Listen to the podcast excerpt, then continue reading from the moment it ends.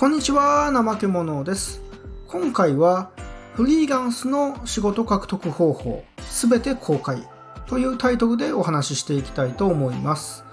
でですね、今現在あなたは、フリーランスっていうね、独立っていう、ね、独立するぞっていう目標に向かって、今頑張って学習してると思うんですよね。勉強していると。ね、いろんなオンライン教材とかで学習中だと。ただ実際にこのまま学習をしたとして、じゃあ、いざ仕事をですよね、を獲得するには、仕事をゲットするにはどうしたらいいかっていうことを結構悩んだりしないですかね。ね勉強するのはいいけど、で、スキルも身につけたと。でもやっぱり飯を食っていくためには、独立するには、フリーランスになるには、仕事を定期的に安定して取っていかないといけないですよね。で、えー望むことなら、めちゃくちゃこうちゃんちゃんとというか大量に仕事があってもさばききれないぐらいね、もうこう、めちゃくちゃこう儲かってる。ね、もう本当にもう、あの、もう仕事もこれ以上いらんから休ませてくれみたいなね、もう嬉しい悲鳴が上がるくらい仕事舞い込んできてほしいですよね。ね。でもやっぱりね、スキルの、こう、勉強って言ったら別にそんな難しいわけじゃないと。ね、オンライン教材があって、それやっていくだけなんで。でも、仕事獲得ってなるとなかなかイメージつかないですよね。え実際いろんなね、まあ、あの、その、例えばクラウドソーシングサイト、フランサーズとか、クラウドワークスとかね、オンラインで仕事をこう受注する。っていうのもあるけれども、なんか結構ね、競争が激しかったりして、なんかそれもうまくいかなさそうだしっていうので、結構ね、やっぱりこのフリーランスになるっていうことにあたって、仕事をどうやって獲得するかっていうのは、もう悩みの種だと思うんですよね。ですので、まあ、今回はですね、この配信では、私が実際にやってきた、本当にリアルでやってきた仕事の獲得方法を全てですね、包み隠さずあなたにお伝え、伝授したいと思いますので、ぜひですね、参考にしていただけますと幸いです。ということでね、まずはじめに、えー箇条書きというか、あの全部こう、順番に言っていきますね。どんな方法があるのかって。そして、それぞれの方法について深掘りをしていきたいと思います。ということでね、紹介したいんですが、えーまず一つ目がですね、これは、あのこう紹介ですね。紹介。どういうことか、あ、しょまず紹介ですよね。えーじ一応まず、まずね、箇条箇条書きというかね、あの、ずらずらと言っていきますね。詳しくは後で説明するんで、まずね、こんな方法があるっていうのをこう聞いていただきたいんですが、まず一つ目が、紹介ですね、紹介。で、二つ目が、コミュニティ、コミュニティの中で募集する。三つ目が SNS、えー Facebook とか Twitter ですね。で、四つ目が、えー知人に頼む。知人、友人に頼んでみる。えーで、5つ目が、えークラウドソーシングサイト。ランサーズとかクラウドワークス。えー6つ目が、あれですね。えー6つ目が、えーなんだ。あ、そうだそうだ。えっ、と、パートナー契約。業務委託契約。7つ目が、えー、相見積もりサイトへの登録。で、8つ目が、他なんだろうな。8つ目が、えー、8つ目なんだろうな。いや、結構ね、あるんですけど、8つ目が、まあ、なんだろう、まあ適当なそういうう仕事獲得できるようなサイトにまあ登録するとか。で、えー9つ目が、まあ、ブログですよね。えー自分でブログ開設して、そのブログからこう、えー受注すると。はい。まあ、大体こんなのがあるかなと。結構ざっくりしてたと思うんですが、詳しくお話ししていけば、あ、できそうっていう風になると思うので、一つずつね、解説していきたいなと。はい。で、ちょっと順番忘れちゃったんで、あの、あの順番、あの、順不動で、えー紹介していきたいんですが、まあ、あの、そうですね。まあ、順不動に紹介していくとして、まず一つ目が、この口コミですよね。で、口コミってこれどういうことかっていうと、私これね、独立したての時、本当にフリーランスで独立したての時にやってた方法で、どういうことかっていうと、私、あの、コワーキングスペースって言って、こう、貸しオフィスみたいなところに通って仕事してたんですよね。家だと集中できない。もうアパートがね、家賃、大阪市内、大阪市内ですよ。大阪の市内にあるんですけど、家賃が2万4千円とかね。もう多分それだけで想像つくと、日本人私だけで他全員外国の方だったんですけど、住んでたのは留学生で。あの、で、ベッド置いて終わりの部屋だったんですよね。ベッド置いたらもう隙間なくて、もうね、扉開けた瞬間ベッドがドーンと置いてあるみたいな部屋に住んでたんですけど、ベッド縦にですよ、縦にね。縦長の部屋だったんで、扉開けた瞬間こうね、えーこう縦向き、縦向きっていうかね、こう、奥の方にこう続いていくベッドがドーンと置いてあって終わりみたいな部屋に住んでて、まあさすがにそこじゃね、仕事できないっていうんで、貸しオフィス、月々5000円ぐらい借りて、コワーキングスペースっていうのを借りたんですよね。で、コワーキングスペースって、あの、フリー、席がね、あの、大きい机とか、まあ、あの、デスクがいっぱい置いてあって、いろんな人がね、あの、そこで作業できるんですよね。私以外にも、フリーのデザイナーさんとか、フリーのライターさんとか、あとは会社経営している人とか、まあ、いろんな人がいるわけですよね。そしてそこで知り合った人ですよね。そこで知り合った人に、と名刺交換したりとか、まあ、自分こういうものですっていうのを話すようになるじゃないですか。仲良くなったらね。そうすると、まあ私、怠け者と言います。で、私ね、えー、例えばエンジニアしてる、プログラム組めます、ホームページ作れます、ワードプレスの修正できますとかね、システム作れますっていうことをこう、やっぱり、あの、言うようになるなるんですよね。メンバー同士でやっぱ雑談とかするので。そうすると、まあ、口コミでですね、あの、なんか、うちの知り合いの社長さんが、なんかシステムを作ってほしいと。怠け者さんシステムを作れるんだよねと。ちょっと一回話聞いてくれてあげへんっていうので、そういうので、まあ私がそのね、話聞きに行って、あそれだったら私やりますよとか、もしくは、ね、怠け者さんと、ちょっと私のその、なんか雑貨教室の先生の、その、ホームページちょっと、え、作ってほしいということで、まあ、結局その案件はね、あのちょっとうまうまくっていうか受注に至らなかったんですけど、そういう感じで、あの誰かさんのホームページを作ってほしいっていうので、相談を受けたりとか、まあ、そういった感じで、そういうこうコワーキングスペースっていう、まあ、一つの場所で、まあ、私がエンジニアをやってるっていうことで、で、それにまつわる相談ですよね。ホームページ作ったりとか、システム作ったりとか、でちょっとこう、なんだろうな、下請け的なことですよね。相手、あの、ウェブ制作会社とかしている社長さんから、ね、えー、仕事、こう、あま、リソースが足りない仕事を振ってもらったりとか、まあ、そんな感じで、あの、口コミで、あ、怠け者ってやつがいるんだと。で、この、こいつはシステムとかね、ホームページとか、ワードプレスとか、そういうのができるんだ。じゃあちょっと仕事、えー、頼みたいなとか、自分の友達で IT IT のことで困ってるやついれば、怠け者にちょっと相談させてみようみたいな感じで、まあそういった感じで口コミでね、あの仕事をいただいてたっていうのが、まあ一つ目のこの方法ですよね。口コミで仕事をいただくっていう。はい。で、二つ目が、えー、と、SNS ですよね。SNS。で、当時私は Twitter やってなかったんで、Facebook だけだったんですけど、まあ、Facebook で、いわゆるですね、その、告知をすると。えー、その、まあ、文章もね、ちゃんと練らないといけないんですけど、まあ、単純にね、ホームページ作りませんかとかね、システム作りませんかワードプレスで何かやりませんかっていうことじゃなくて、私の場合ね、本当当時仕事困ってたんで、例えば限定3名様とか、限定5名様っていうので、モニター価格とか言って、で、えー、例えば3万円で作りますとかね、本当テンプレートで作るホームページなんですけど、もうテンプレート、うん、もうちゃめちゃくちゃ簡単には、簡単な、あのホームページになるんですけど、たった3万円ポッキリで作りますとか、5万円ポッキリで作りますって、ちゃんとこう、まあ、文章ですよね。セールス。ちゃんとしたそのセールスですよね。クロージング。まあ、ちょっと難しいかな、言葉が。えっと、要するにちゃんとこう、申し込みをしたくなるような文章を作って、単純にホームページ作ってほしい人いませんかっていうだけだとパンチが弱いんで、えー限定5名様でね、今だけ29,800円みたいなね、3万円ぽっきりみたいな感じで、でね、えー、正しく、まあ、こういう風なあのテンプレートを使ったホームページになりますとね、お急ぎお急ぎくださいってね、えー、期間、期限はいついつまでですとね、もう先着5名様、3名様っていう感じで募集を Facebook でかけたりしてたんですよね。で、それでやっぱりね、あの、こう安いっていうのもあって、あと期間限定とかね、えー、まあ、そういうのをやることで結構受注してたと。でそれをまあ定期的にやる。モニター価格ですっていうのを本当定期的にやったりして、なんとかね、食いつないでたっていう。まあ、これがその SNS、Facebook とかでの営業だと。もしあなたが Twitter とかね、えー、まあ私と同じように Facebook やってるとか、あと Twitter とかやってたら Twitter でもね、えー、結構有効なのかなと。フォロワー数が多ければですね。フォロワー数が多ければ、やっぱりこう期間限定とかね、ある程度ちゃんと文章を考えないといけないと思うんですけどね、単純にホームページ作りたい人、手を挙げてくださいとかだと、やっぱりね、なかなかこう、なんていうのかな、ちょっとパンチが弱くて、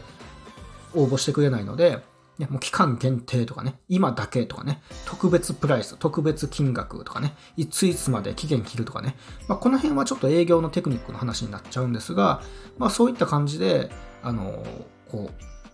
う、魅力的なオファーをすればですね、結構 SNS 経由でも仕事を取れたりしますっていうことですよね。はい。でこれが SNS 経由の仕事の獲得。で、えー、他にはですね、コミュニティでの営業。でこれ何かっていうと、えっと、私当時ですね、あの、まあ、個別コンサルというか月、月々3万円ぐらいでコンサルを受けてたんですよね。今思うとそんなにどうだったのかなっていう感じ、効果があったのかなって感じなんですけど、やっぱりコンサル、営業のコンサルとかね、そのどうやってこうビジネスを拡大していくかみたいなコンサルを月々3万円で、ね、本当金、お金ないのに、まあ、なんていうのかな、よう受けてたなと思うんですけど、本当お金ない、ろくに仕事もない状態でそういうコンサル3万円で受けてたんですけど、そのコンサルの中にコミュニティってあったんですよね。いわゆるその、なんていうのかな、チャットみたいな感じですよね。えー、なんか LINE グループみたいな感じですよね。それのこうチャットバージョンでグループがあって、で、そのコンサル受けてるメンバー同士で、まあ、何人ぐらいかな、30人か40人ぐらいで、まあ、コミュニケーションの時やってたんですよね。で、そのコミュニティの中で、その、まあ、当時私本当仕事がなかった。独立したてで仕事がなかったので、同じ手法ですよね。SNS とかで告知したのと同じ手法で、ね、えー、そこにいた人って、まあ私みたいにフリーランスのエンジニアだ,、えー、だけじゃなくて、まあそれは結構珍しくて、私ぐらいで、結構そのフリーランスのそのデザイナーさんとか、フリーランスの料理、フードコンサルタントの方とか、フリーランスのコーチですよね。あの、コーチってコーチングとかする人、人にこう何かね、こうモチベーションの方法を教えたりするような人ですよね。まあそういったコンサルの人とかデザイナーさんとか、なんかそういう全然私と違う職種の人がいたんで、で、まあそういう人向けにそのコミュニティの中で、その、当然そのね、コミュニティの、あの、その主催者っていうかコンサルの人ですよね。に許可取って、あの、私、あの、仕事の告知していいですかって許可取った上で、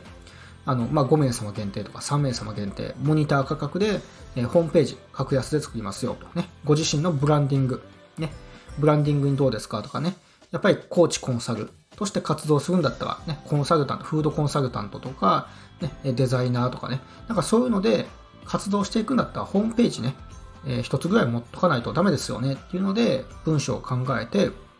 そのコミュニティ内でやっぱりオファーをつけてですね、え期間限定とかね、え限定価格とかね、いついつまで申し込んでくださいとかね、先着何名様っていうので、オファーをかけて仕事獲得してたと。はい。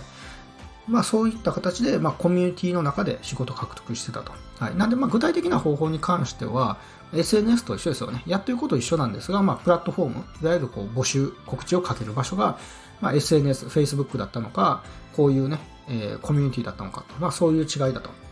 ただまあ当時私本当仕事がなかったので、まあそういったコミュニティの中でもこう告知をして仕事をもらってたと。まあそういう感じなんですよね。はい。でですね、まあそんな感じで、で、えー、もう一つですよね。三つ目かな。三つ目は、クラウドソーシングサイト。まあ、これはもう定番ですよね。ランサーズとかクラウドワークス。で、実際に私も独立したての頃ですね。独立したての頃の収入源、収入の割合としては、やっぱりこのランサーズクラウドワークスが結構大きかったです。大きく占めてましたと。前者2つ、つまりその Facebook での営業だとか、えー、自分の所属しているコミュニティでの営業だとか、あとは、その口コミですよね。からの収入っていうのは本当にそんなに多くなかったかなと。どうどうしてもやっぱりね、単価低いので、ホームページ制作とかね、で個人の方相手にするので、まあ、どうしても数万円が限界なので、まあ、結構ね、安かったというか、そんなに、その、営業、営業頑張っても、そお金にはあんまりなってなかったんですよね。なんでまあ、あんまりその、効果的ではなかったんですよね。ただ、そのランサーズとかクラウドワークスでの仕事獲得っていうのは結構ですね、まあ稼げてたのかな。まあしんどかったですけど、ね、全然その時給換算で言うとめちゃくちゃきつかったんですけど、一応ね、その、それで一応生活の基盤というか、メインの稼ぎ、稼ぎ頭にはなってたと。で、具体的にどうやってたかっていうと、まあ、ランサーズだと、まあ、なんていうのか、まあ、当然っちゃ当然なんですけど、要するに案件が出てますとね、いっぱい案件出てますよね。で、そこに対して提案して獲得する。はい。で、獲得して、で、まあ納品してお金もらうみたいな。で、私の場合メインはランサーズでしたね。ランサーズとクラウドワークス、どちらもね、登録してたんですが、まあ、ランサーズでこう仕事獲得して納品する。そうするとレビューつくじゃないですか。自分の評価つく。で、星5つもらう。で、実績つくとまたちょっと案件取りやすくなる。で、当時ね、私の時って今ほど競合が激しくなかったんで、結構まともな提案、ちゃんとこう、力、熱を入れた、ね、マジでこう真剣にこう、提案文を書けば、意外にスッと通って、通ってたんですよね。っていう感じで、まあえー、一生懸命提案文を書いて受注して実績がつく実績がついたらまた受注しやすくなるっていうのででどんどんその仕事を取ってまあ、お金を稼いでたっていう。はい。で、まあ、このランサーズに関しても結構テクニックっていうか、まあ、稼ぐためのテクニックがあるんですが、まあ、これはね、あの今後の配信でお伝えしていきたいなと。一応実績言うと私はあの1年間で240万ぐらいランサーズで稼いで、でランサーオブザイヤーっていうね、パーティーが渋谷ヒカリエホールっていう渋谷のヒカリエホールっていう建物であったんですけど、そこにも無料であの交通費出していただいたり、ランサーズ負担で交通費全部出してもらったりとか、参加費も無料で、ね、参加したと。あの、報酬が上位獲得。えー、その、ね、結構、その、ちゃんとこう報酬額が高いっていうんで選ばれたっていうので、そういうのもなってたんで、一応ね、ある程度一点ノウハウあるんで、そこはね、今後の配信で語りたいなと思います。今回ね、ちょっと直接関係ないので、割愛はさせていただくいただくんですが、まあ、要するにそんな感じなんですよね。まあ、クラウドソーシングサイトっていうのは、まあ、ランサーズとかクラウドワークス。今だったらココナガっていうのもありますよね。たまに CM やってますよね。ココナガっていうね。まあ、ああいうとこで、こう、提案して、受注して稼いでいくってまあ、そういった手法ですよね。はい。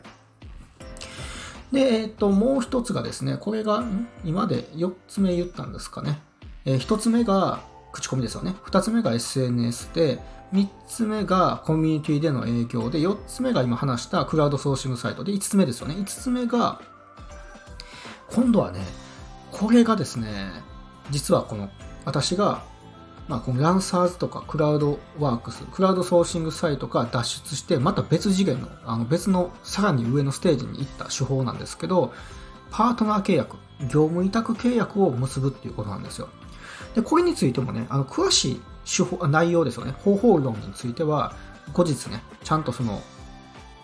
テーマでお話ししていきたいんですが、ざっくり言うと、要するに広告代理店さんとか制作会社さんと業務委託契約、パートナー契約っていうのを結ぶんですよね。まあ、まあ、もっとこう直接的な言葉で言うと、まあ、いわゆる下請けの契約ですね。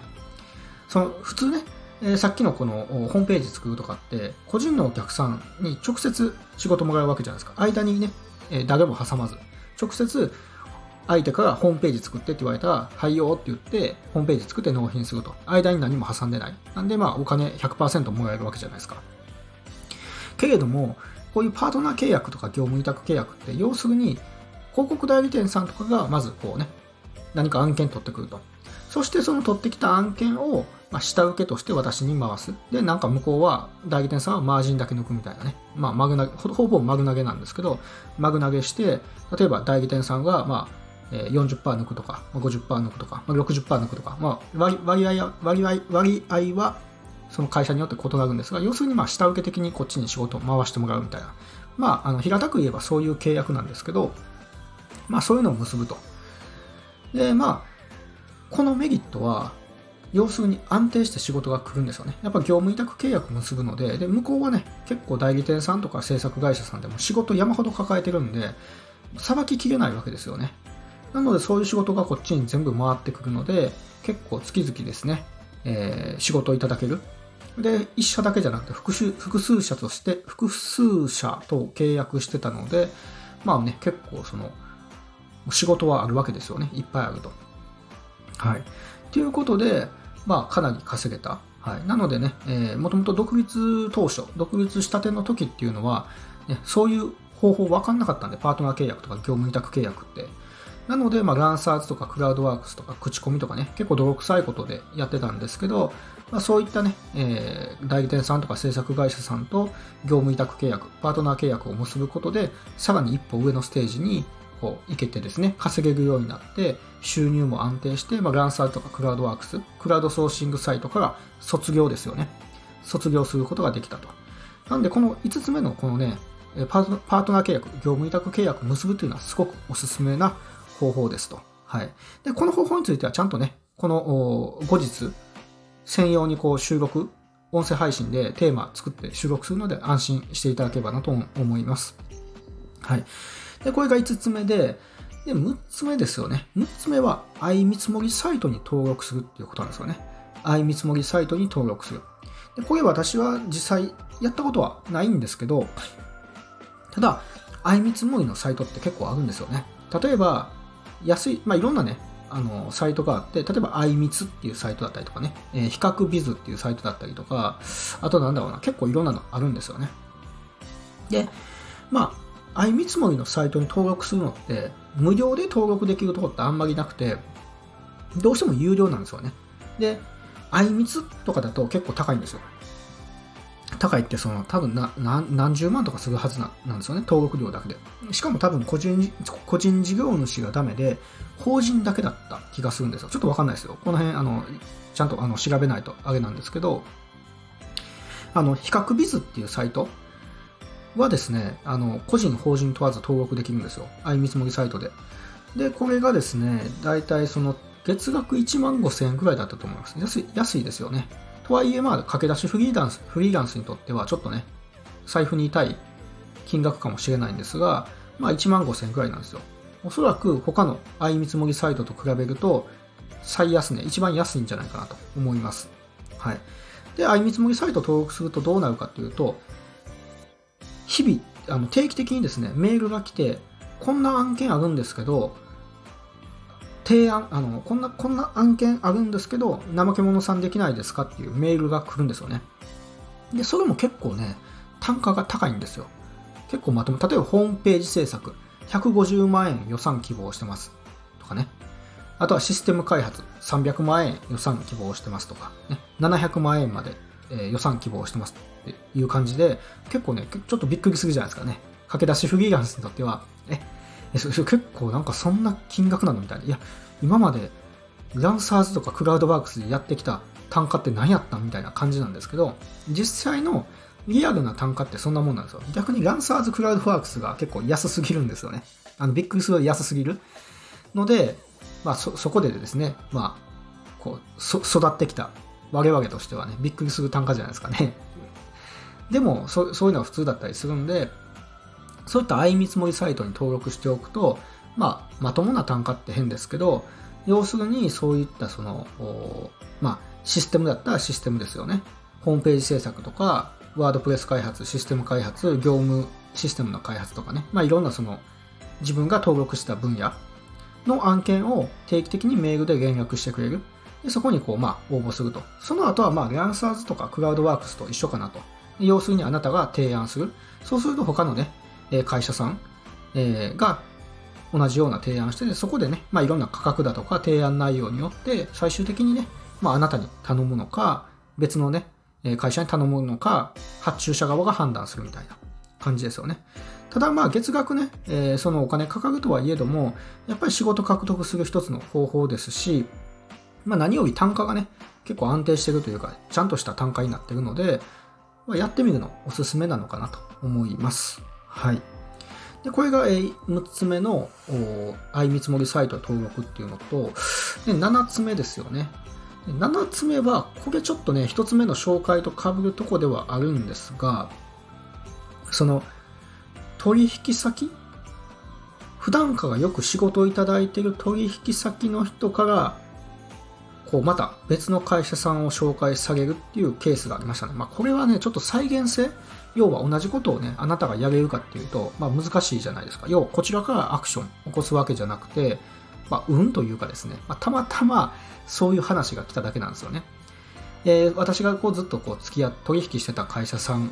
があってですね、で、その会社さんの社長が、いや、怠け者さんと、うちのその知り合いの会社で、どうしても技術者、ね、あの、その、困ってる、えー、開発で困ってることがあるんだけど、その開発ができる人が探せないと、ね、見つからないと。でももう納期迫っててどうしようもないと。いうことで、一回怠け者さん、その会社の、こう、案件、えー、プログラムちょっと見てくれないかっていう相談を受けて、で、えー、その、その困ってはる、困ってらっしゃる会社さんとコンタクト取ってですね。で、実際見てみると、なんかね、パッと治ったんですよね。たまたま。今思うと結構難しいんですよ。PHP の結構その、なんていうのかな。あの、こう、なんていうのかな。PHP の、まあ、ライブラリーというかね、結構中の、なえ API かな ?PHP のこう API の中をこう深く見ていかないといけないんですけど、まあ、ちょっと専門用語であれなんですけど、まあ、ね、今思うとよう分かったなと。1日でね、解決できるような問題じゃなかったはずなんですけど、なんでしょうね。やっぱり運運が良かったというかね、なんかひらめいたんでしょうね。で、パッと解決して、で、そ、そこからですね、まあ、あの、あ、生熊さんはすごい人なんだ、みたいな、勝手にこう勘違いしていただいて、いい意味でですね、勘違いしていただいて、ずっとこう、今日に、今まで至るまでに、こう、取引が、こう、続いてる。まあ、そういったケースもあるんですよね。まあ、ただこれはちょっと運に近いので、まあ、再現性がね、あるかっていうとちょっと難しいと思うので、まあ、参考程度にですね、はい。まあ、取引先とこう付き合ってると、そういうこともね、あるとね、別の取引先を紹介してくれることもありますよとね。まあ、逆に言うと言ってみるかもいいかもしれないですよね。あの、ちょっと仕事増やしたいんですけど、ね、なんか私手伝いる取引先さんとか紹介してくれないですかねって思い切って言っちゃうと意外にね、あ、それだったら、あ、じゃあ、こういう会社あるんだけど、ちょっと見てあげてくれないとかってなるかもしれないので、まあ、そういうのを言ってみるのも一つの手かもしれないですよね。はい。ですね。で、他に仕事の獲得、あと、あと7つ目、ブログとかですよね。ブログね。これ実際私もやってたんですよね。まあ、どういうことをやってたかっていうと、えっと、まあ、自分でブログ書いてたんですよ、私ね。で、そのブログって、なんかビジネスブログっていうよりか、私は広告収入が目当てだったんで、Google とか、そういったその、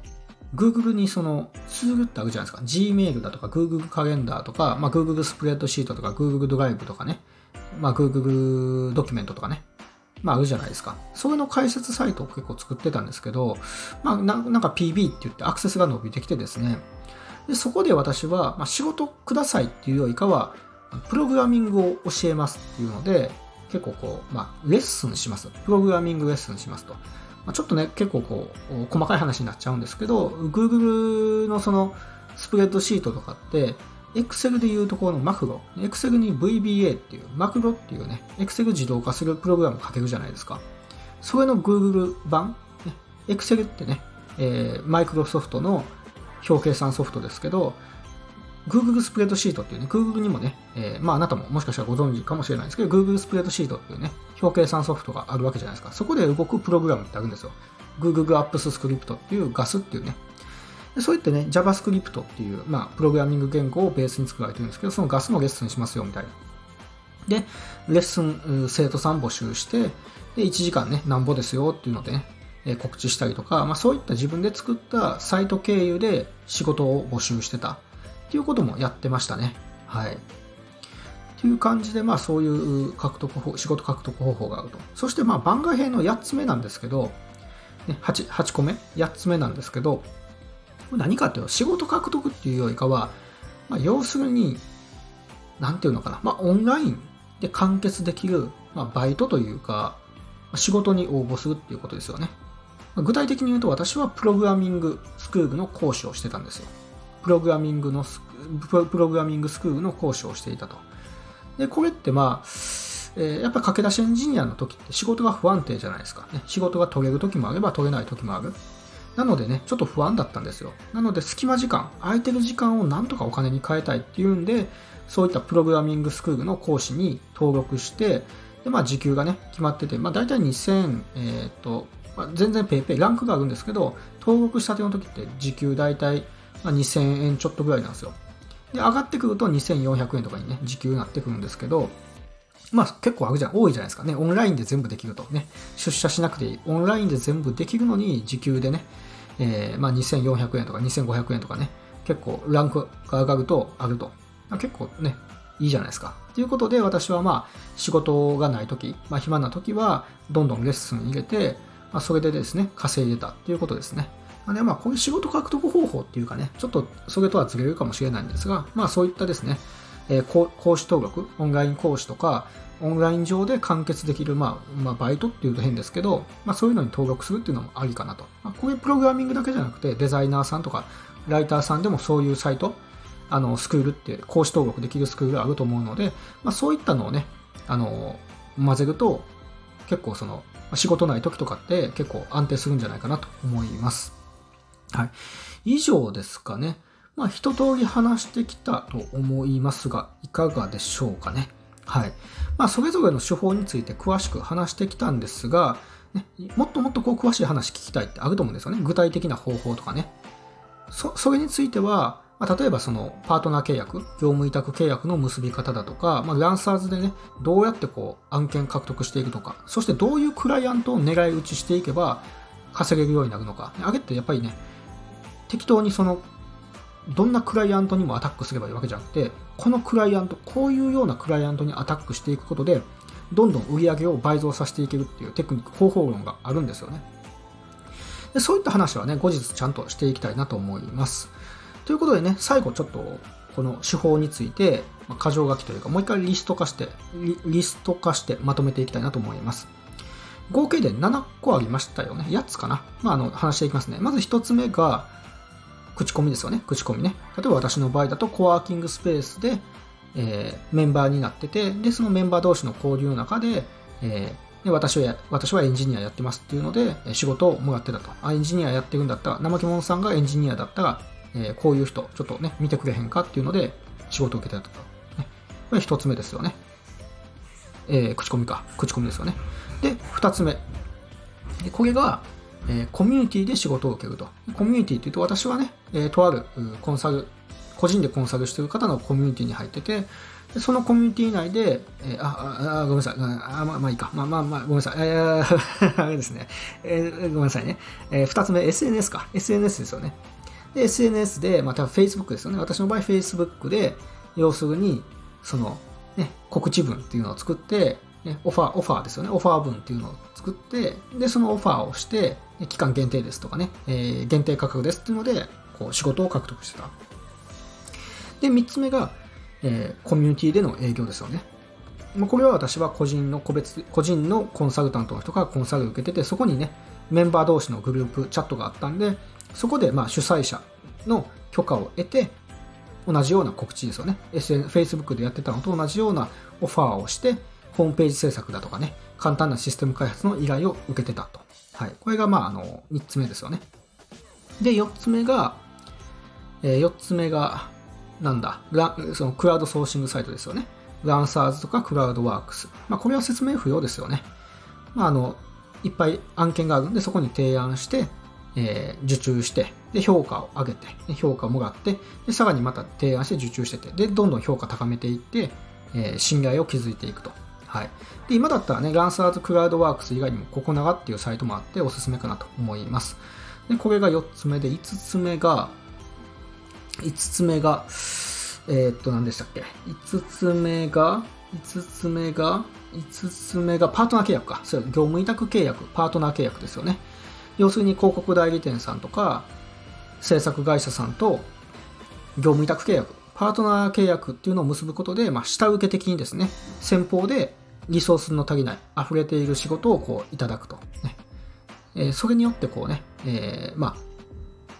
継続的に定期的に案件もらえるようになるとはいで、ここ、ここがポイントで、ね、ランサーズとかクラウドワークスから卒業できたのは、このパートナー契約、業務委託契約を結ぶ、結んだことがきっかけなので、こういう結構ね、おすすめな方法ですと。で、ここすごく大事なんで、後日、ちゃんとこれはこれでテーマを作って紹介させていただきます。はい。でも5つ目で、6つ目が、6つ目が、相見積もりサイトへの登録ですよね。相見積もりサイトですよね。えー、その、相見つだとかね、比較ビズっていう、相見積もりのサイトに登録する。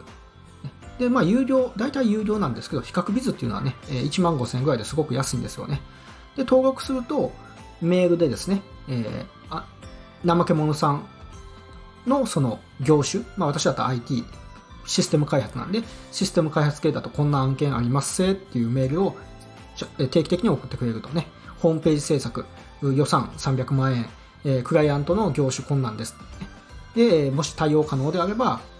提案してあげてくださいとかね。そういうのが定期的に流れてくるんで、提案してみると。でその後の流れはランサーズとかと一緒で、まあ、同じようにですね、あなたと同じ地域とか、あなたと同じ業種で提案している人たちいるので、もしバッティングすれば、まあ、そこでですね、えー、発注者が、まあ、あなたのを選定するのか、まあ、他の人に頼むのか分かんないですけど、もしあなたがですね、選ばれたら、えー、取引開始ですよね、になると。いうことでで、これはね、別にシステム開発のみならず、まあ、デザインだったり、ライティングだったりとか、まあ、動画編集とか、まあ、様々な分野で、相見積もりのサイトに登録できるので、全業種ですね。大体いろんな、どんな業種でもできると思うので、別にあなたがね、フリーランスのエンジニアじゃなくても、フリーランスのライターさんでも、デザイナーさんでも、まあ、動画編集でも、何でもね、えー、活用できるかと思います。で、これが 7, 7つ目じゃなくて6つ目か。で、7つ目が、これがまあ紹介ですよね。その会社さんからの紹介、取引先からの紹介ですね。私だったら、まあ、ずっと付き合い、お付き合いしてた取引さんが、の取引さんの知り合いの会社が困ってたと。ね、えー、その対応できる人がいないと、捕まらないと。いうことで、えー、打診を受けて、で、その会社見てあげたら、なんか無事解決できて、そこでですね、信頼いただいて、えー、継続的な取引が、あの、お付き合いが始まったっていうね、まあそういうケースもあると。でこれってね、たまたま、まあそういう話が舞い込んできただけで、ちょっと再現性がないんですが、まあ、思いつきで恐縮なんですけど、もしすでにあなたが取引先があると、なんか定期的に仕事をもらっている会社さんとか、個人の方、いらっしゃるんだったら逆オファーしてもいいですよね。すいませんとね、ちょっと最近ちょっとあの仕事の幅増やしたいと思うんですが、ちょっと私お手伝いできる会社さんとか、お手伝いできる人、ちょっと紹介してくれないですかねって、えー、ね、そういうふうに言うと、多分向こうもですね、あ、じゃあちょっとあの、考えておきますので、でね、後日ね、えー、ナムケモノさんと、ちょっと私の知り合いで、私の知り合いの会社さんで、まあ、これこれこういうことで困ってるんだけど、ちょっと見てあげてくれないですかって言われれば、ねえー、大成功ですよね。また取引先を増やせると。まあそういった形でできるのかなということで、これが7つ目で、最後8つ目ですよね。で、これちょっと番外編ということで、要するにオンラインでできる仕事に登録するっていうことですよね。まあ私だったらプログラミングスクールの講師登録したんですよね。はい。で、それでもですね、結構まあ隙間時間をこうお金に換えれるんで、すごくね、駆け出しエンジニア、仕事ない時には助かるかなと思います。で私だったらまあ1コマ大体40分ですね。で、あの、引き継ぎとか書かないといけないんで、合計1時間ぐらい使うんですけど、まあ、それでもですね、自分のこう、隙間時間、ね、えー、空いてる時間っていうのをこうお金に換えれるんですごく助かってたんですよね。ということで、まあ、もしあなたがですね、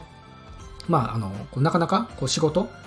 がなくてですね、でも時間も余ってるっていうことだったら、そういったですね、まあ、プログラミングスクールの講師とか、まあ、プロあのデザインの講師、オンライン、オンライン講師ですよね。オンラインの講師だとか、まあ、オンライン上でできる何らかのその、まあ、時給換算の仕事に登録するっていうのも一つの手なのかなと思います。ということでね、えー、私が実際にやってきたあのフリーランスの仕事獲得方法ですね、を紹介させていただきました。はい。で、この配信聞いててですね、まあ、からない点ですとか、もっと聞きたいところ、で個人的にね、こういうことを質問したいってあると思いますので、まあ、そういったところがあればですね、あの、レターっていう機能がスタンド FM にありますので、これ匿名でね、質問をくれるので、まあ、そういうレターっていう、レターをですね、私に送っていただければ、その質問に対して、まあ、この音声配信で回答しますので、ぜひですね、お気軽にレターを送っていただけますと幸いです。え本日もご視聴ありがとうございました。えー、怠け者でした。ありがとうございます。